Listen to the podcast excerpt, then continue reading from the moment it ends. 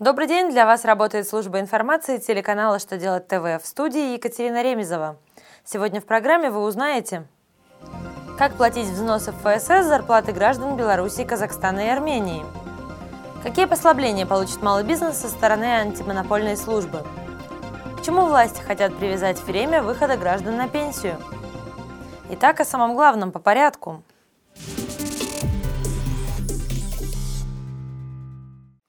2015 года иностранные работники, временно пребывающие в России, могут получать пособие по временной нетрудоспособности.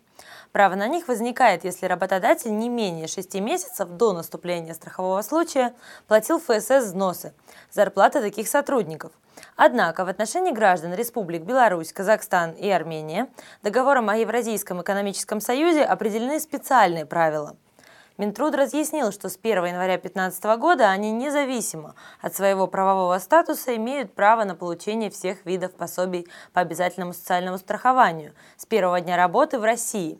При этом работодатели должны уплачивать за них страховые взносы в ФСС в тех же размерах, что и за граждан Российской Федерации.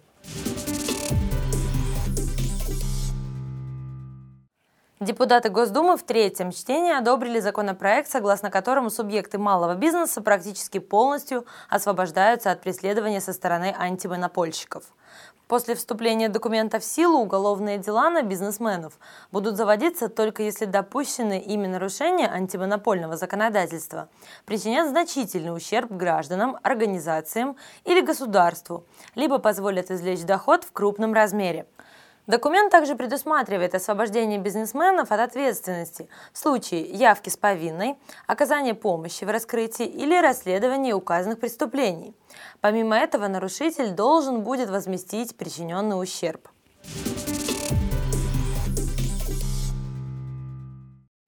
На рассмотрение Госдумы внесен законопроект, в котором предлагается установить возраст выхода граждан на пенсию, в зависимости от того, сколько у них детей – Авторы документа считают, что планку пенсионного возраста следует снижать на один год за каждого ребенка.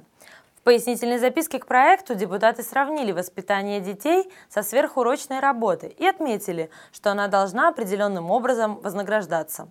В случае принятия закона он вступит в силу задним числом с 1 января текущего года. Нововведение будет распространяться не только на родителей, но и на усыновителей. Однако лица, лишенные родительских прав, под действие данной нормы не попадут.